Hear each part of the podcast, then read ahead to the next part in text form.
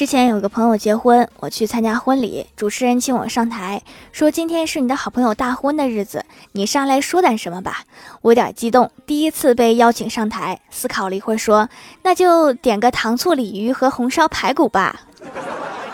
后来我吃货的名头就越传越远。